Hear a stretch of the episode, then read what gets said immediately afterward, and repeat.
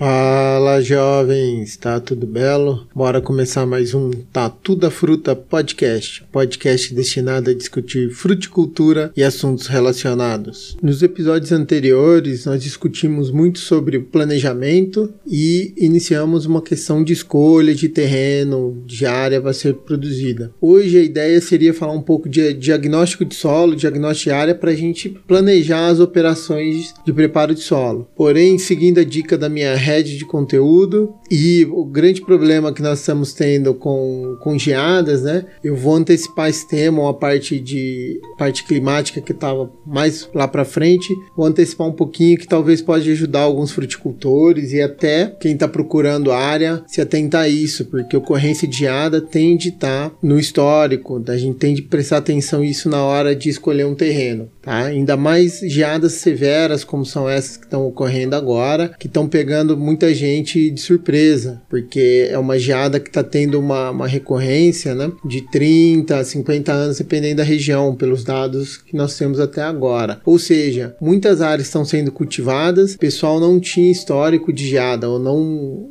quem está na região não lembrava disso, não tinha nenhum registro de uma geada tão forte nos últimos 20 anos, por exemplo. E isso é preocupante porque áreas de, de café, abacate, é, de manga em região fria estão sendo queimadas pela essa falta de informação. Se eu sei que há 30 anos teve uma geada forte sim, a gente evita de plantar ou trabalha de uma forma corretiva, né? Mas quando eu não sei, a gente é pego de calça curta e não tem muito o que fazer. Então a ideia hoje é dar algumas dicas de prevenção de geada. Dei uma revisada nisso aí, que fazia tempo que eu não tinha muito contato com esse material, então li minha apostilinha de agrometeorologia da época da graduação, material dos professores de café e um material muito bom do pessoal da Exalc, o professor Paulo Centelhas, Luiz Angelotti, e é são os materiais que eu estou usando de, de roteiro, de guia para essa conversa de hoje. Então, bora pro conteúdo. O que é geada, jovem? Então, do ponto de vista agronômico, geada é um fenômeno atmosférico que provoca a morte das plantas ou de suas partes devido à ocorrência de baixas temperaturas que acarretam congelamento dos tecidos vegetais, havendo ou não formação de gelo sobre as plantas. E a gente tem alguns tipos de geada, né, que é geada de vento frio, basicamente é por massas de ar frio que passam e queimam as plantas. Isso vai ocorrer essa queimadura só do lado que a planta está exposta ao vento, ok? Então a gente vai ter plantas metade queimada e metade não. Tem a geada de radiação, que é a mais comum, que é quando ocorre a, a perda de calor do solo para a atmosfera. O solo vai esfriando de forma muito rápida, causa esse, esse degradê de, de temperatura. Tem uma inversão da temperatura do ar com a temperatura do solo, da relva, né? Da superfície ali. E isso vai ocorrer quando? Em noites de céu limpo, sem vento e normalmente com baixa umidade e está sempre correlacionada a uma massa de ar, de ar polar, né? Alguma chegada de frente fria aí nessa época mais seca. Pode ocorrer também uma geada mista, que ela é composta por um vento frio primeiro, que queima um lado da planta, e depois junto ocorre essa perda de temperatura do solo, queimando o resto ali que sobrar. E a geada de canela, né? Provocada por, por algum vento, algum deslocamento de assas de, de ar frio concentradas na camada ali sobre a relva, sobre a superfície do solo e queima só o colo da planta. Então vai causar uma necrose, no, principalmente no floema, e as plantas vão, vão morrer. Fala canela porque pega a canela da planta ali, vai necrosar essa parte, não tem mais translocação de carboidratos e a planta morre com o tempo. Então ela demora um pouquinho mais para mostrar esse sintoma. Então esses são os tipos comuns de geada e pelo aspecto visual nós temos dois tipos de geada. Geada branca é quando o orvalho ou a umidade presente no ar congela na superfície da planta. Então, que a gente acorda de manhã tá tudo branquinho, tudo bonitinho ali, né? Entre aspas. E é uma geada normalmente menos severa, porque esse congelamento aí não deixa a temperatura sair tanto. nós temos a geada negra, que ela vai ocorrer em condições é, de baixíssima umidade, temperatura desce tão rápido que não dá tempo de congelar é, o orvalho ou pouca umidade que tem sobre a superfície das plantas, né? Então a planta vai congelar internamente. E aí a gente não vê gelo, a gente vai ver ao longo que a planta vai aquecendo e vai descongelando, é só a necrose, né? Então como evitar a geada? A melhor forma é histórico da área. Então conversar com pessoas da região, de preferência pessoas que vivem na região há muito tempo, é buscar dados climatológicos, registros, né? Então as normais climatológicas, hoje no Brasil a gente tem dados de quase 60 anos, tem isso em bibliotecas de universidades e no site do IMET, né, é Instituto Nacional de Meteorologia. A gente vai ter vários bancos de dados lá, eles têm uma aba específica à ocorrência de geadas, então vale muito a pena a gente estar tá olhando isso. Como a agrometeorologia tem evoluído muito, nós temos avisos de geadas com até uma semana de antecedência, então já dá tempo para o agricultor estar tá se planejando, olhando, né? É, conversar com pessoas da região mais antigas que vivem lá há bastante tempo e algumas medidas, né, que para quem ainda não escolheu a área pode estar tá tentando se resguardar ali, que é evitar latitude maiores que 20 graus, né? Entre 20 e 23 é a, a ocorrência de geada no inverno, né? Com uma frequência em altitudes maiores. Quando a latitude passa de 23 graus, a ocorrência das geadas é mais comum, principalmente no inverno, tá bom? Então, quanto maior a latitude, mai, maior a frequência de, de geadas. Né? Isso de acordo, lógico, com a altitude, né? Quanto mais alto, maior a chance chance de, de ter geada, porque vai esfriar mais. Outro ponto é a questão da posição no continente. Quanto mais perto do litoral, menor a ocorrência de geadas, né? Eu acho que tem a ver com altitude novamente, mas mais perto do litoral, menor a chance. Bom, mas se a gente pensar assim, ó, a gente está excluindo todo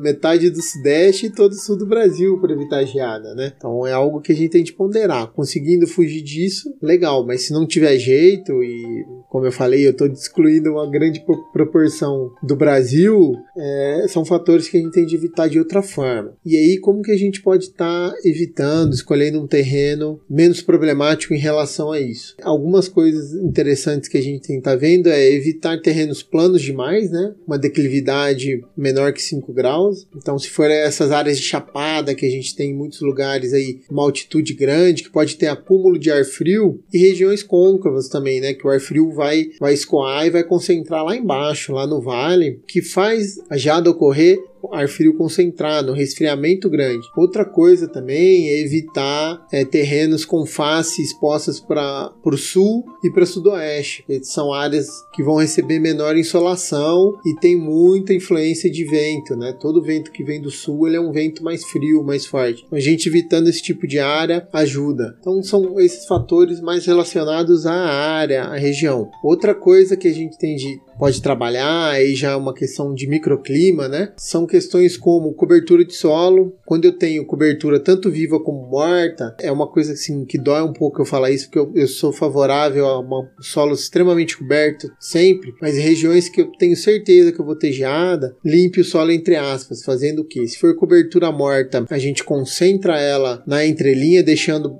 boa parte do solo exposto, justamente para ele absorver mais radiação, mais luz do dia dia, e aí a hora que ele for liberar essa energia toda à noite, é, como ele está bem aquecido, ele vai liberando, não dá tempo da temperatura baixar de zero na superfície do solo. Porque tanto a cobertura viva como a morta, ela reflete muito, muita luz, né? É problemático, porque o solo não vai ter absorvido tanta energia e aí ele não vai ter o que liberar, vai permitir um resfriamento rápido. Ter esses cuidados com a cobertura, com a. Então, uma coisa muito importante também, voltando à questão do terreno, é a questão de barreiras para esse ar frio. É importantíssimo eu fazer esse ar frio escoar ir para longe da minha plantação. Então, o ideal para nós é que nós tenhamos o que? Uma camada de árvore, uma mata, algo que segure o ar frio na parte alta. Tem a plantação nossa, né, nossas frutíferas, e abaixo uma vegetação mais baixa, mais, mais rasteira, para quê? Que permita um pouco do ar frio que ainda acumulou ali, ele escoa e vá para o vale. Então, nossa plantação vai estar tá no, no alto da encosta, no alto do morro, ou no meio do morro no máximo, e o ar frio vai escoar tudo para o vale. Vale. E se eu tiver uma barreira em cima que não deixe o ar descer, melhor ainda. Mas o contrário nunca pode acontecer. Eu ter a parte alta só com uma vegetação rasteira baixa e a parte baixa com uma vegetação de porte alto. O que, que vai acontecer? O ar frio vai todo escoar, morro abaixo, ladeira abaixo, e a vegetação alta lá embaixo não vai permitir que ele saia. E se ele não sair, ele concentra bem onde está o nosso plantio e aí vai queimar tudo. Então, quando eu tenho esse tipo de condição, às vezes são próximo a áreas de AP, que eu tenho matos ciliares, é, nós podemos estar fazendo um raleio dessa mata da seguinte forma: eu retirar um pouco a, a camada baixa, o extrato baixo dessa mata, para que o ar frio circule, passe por baixo das árvores nessa posição. Eu não posso tirar a mata ciliar. É, o ideal é evitar esse tipo de plantio, plantar mais longe, mas quando eu tiver, eu tenho de fazer isso. Então já falamos da cobertura de solo, do posicionamento em relação a barreiras, né? A barreira sempre acima do plantio, nunca abaixo. Então, jovens, essas são maneiras que a gente consegue estar tá trabalhando de forma macro no terreno. Outra medida que pode estar tá ajudando a gente é trabalhar com variedades resistentes a frio, né? Então, as plantas de clima temperado vão aguentar as plantas,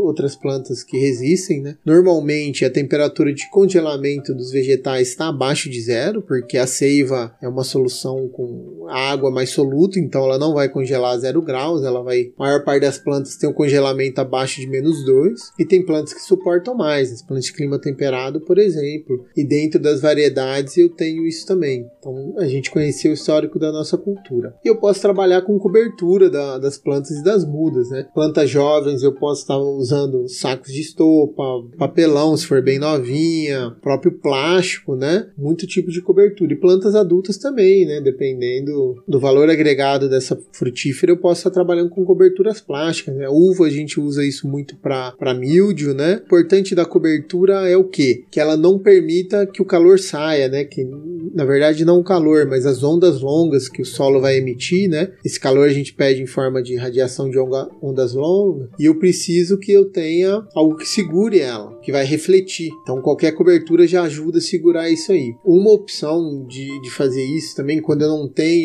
condição de usar alguma cobertura plástica, ensacar planta, é, usar qualquer outro tipo de estrutura, é trabalhar com a arborização dos pomares, né? Plantar árvores ao longo do pomar, gerando um sombreamento de 20 a 30%, é, é bem interessante, porque ele vai. As árvores de porte alto eles não deixam o calor sair, as folhas vão refletir o calor de volta para o solo e não deixa a temperatura cair demais. Isso é bem interessante. Para café funciona, para algumas outras frutíferas funciona também. mudas pequenas, né, recém-plantadas, o consórcio com plantas de cobertura bem fechadinhas ajudam muito isso. Somente quando a gente faz plantio fora de época, né? O plantio sempre no verão, mas algumas frutíferas de clima temperado permite o plantio no inverno, então é importante ter cultura de cobertura no inverno. E de formas mais artificiais para prevenir a geada, né? A gente tem a formação de neblina artificial, que a gente pode estar tá usando várias formas para fazer uma fumaça mesmo, uma neblina mais densa. Ela vai ter esse efeito aí das nuvens, né? Noites nubladas, com muita nuvem, não, não ocorre geada de jeito nenhum, porque o, o solo emite calor, bate na nuvem e o calor volta, então não deixa a temperatura cair muito. A neblina artificial serve justamente para isso. Então a gente sempre vai alocar termo o nebulizador ou a, os latões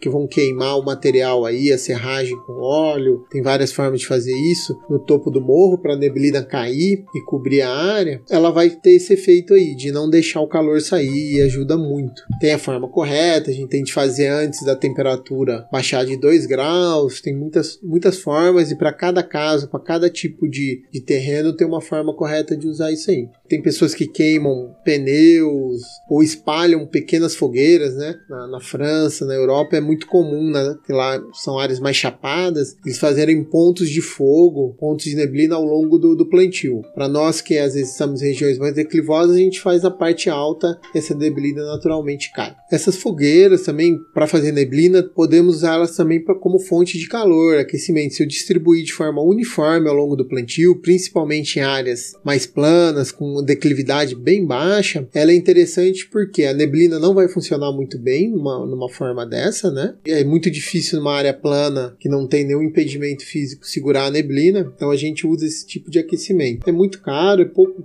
eficiente aqui no Brasil, mas é uma alternativa, né? Outra forma também que é pouco utilizada aqui no, no Brasil, mas em algumas regiões pode ser interessante, é ventilação, mas que consiste a gente ter ventiladores a 10, 12 metros de altura né, em relação ao solo, que eles vão estar tá forçando uma circulação de, de ar. Então vai fazer a mistura do ar quente que está na parte superior, misturar com ar frio e aí a gente impede que ocorra geada também. Uma forma mais prática de, de trabalhar e para quem tem condição de fazer, tem condição de instalar um sistema de aspersão ou microaspersão na superfície do pomar é irrigação. O pessoal de fruticultura temperada consegue usar ele com maior eficiência porque ele é um método que, conforme a temperatura vai caindo, né, e antes que ela passe para o negativo ou chegue próximo de zero, a gente inicia uma irrigação simulando uma chuva, então tem que ser um volume numa taxa de 2 a 6 milímetros por hora, e a gente vai começar antes da temperatura chegar próximo a zero ou negativa e vai continuar até o amanhecer amanhecer é, até o meio da manhã, mais ou menos, fazendo isso. A ideia com isso é o quê? Que eu faça uma, um casulo de gelo em volta da planta, porque o gelo é um bom isolante térmico, então ele vai formar gelo em volta da planta e não vai baixar de zero graus. Como eu já falei, a maior parte das plantas a zero graus não congela. A gente não vai ter problema nenhum. E a gente mantém essa água até mais tempo da manhã justamente para não ter um descongelamento rápido. Então a gente vai molhando a planta, irrigando, simulando uma chuva leve. Ah, então a gente aloca o aspersor, o microaspersor de forma bem uniforme ao longo dos plantios e ele vai proteger as plantas em relação a isso. Para plantas de clima temperado que tem gemas mais robustas, uma madeira madeira mais robusta, é bem bacana. E uma forma para plantas que não toleram isso, pessoal, e talvez é o trivial para todos os agricultores, é uma boa nutrição da planta. Plantas bem nutridas têm pouquíssimo problema de, de frio. Lógico, se a geada for muito forte, ela vai ter problema. Mas a gente trabalhar bem a nutrição, principalmente pensando quando a gente recebe o alerta de geada, com uma semana a, a três, quatro dias, a gente consegue trabalhar bem essa questão. Então, plantas muito bem nutridas em potássio, cálcio e boro, elas são mais resistentes à, à geada, né? Micronutrientes também, porque toda a maquinaria enzimática depende de micro, mas esses três primeiros são importantíssimos. O potássio, porque ele ajuda a regular os açúcares na planta, tá? então a gente vai facilitar que a seiva tenha mais açúcar. O cálcio e boro para dar uma elasticidade maior à membrana celular, vai, vai impedir que ela se rompa, porque o dano da geada,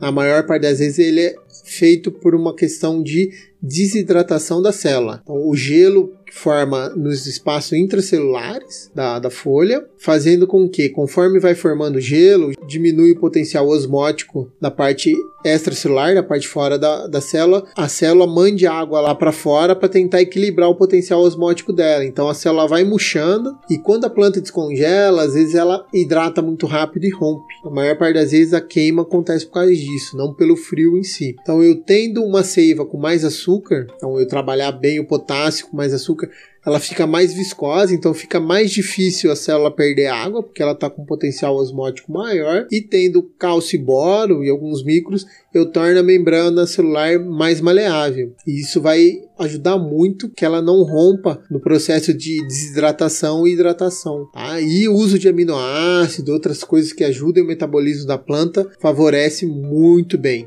Sempre preventivo, ideal uma semana antes. Se é região que eu já sei que eu sempre que eu tenho problema de geada, né? Eu já começo a trabalhar isso no preventivo. Tem regiões que é mais esporádica, que a gente é pego no susto, tem de ficar olhando os sistemas de alerta e as condições climáticas, beleza? Caso a geada tenha ocorrido, queimou nossas plantinhas, danificou, a melhor coisa que a gente pode fazer é esperar e ver a resposta da planta. Não adianta eu querer sair podando, não adianta querer sair aplicando as coisas, porque o dano da geada, como ele é um dano oriundo de desidratação e, e queima de tecidos, ele demora um pouco para ocorrer. Tem que esperar isso, esperar passar as épocas de frio, porque pode vir mais de uma geada seguida da outra. Deixa o material queimado ali, porque ele vai ajudar a proteger as partes que, que sobreviveram. E a hora que passar a época de geada, a gente entra com as ações paliativas, né? Com poda, aplicação de adubos, irrigação e assim vai. Perfeito, jovem? Então, por hoje é isso aí. Espero que possa ajudar vocês aí a ter menos problemas com a geada. Abraço e até semana semana que vem.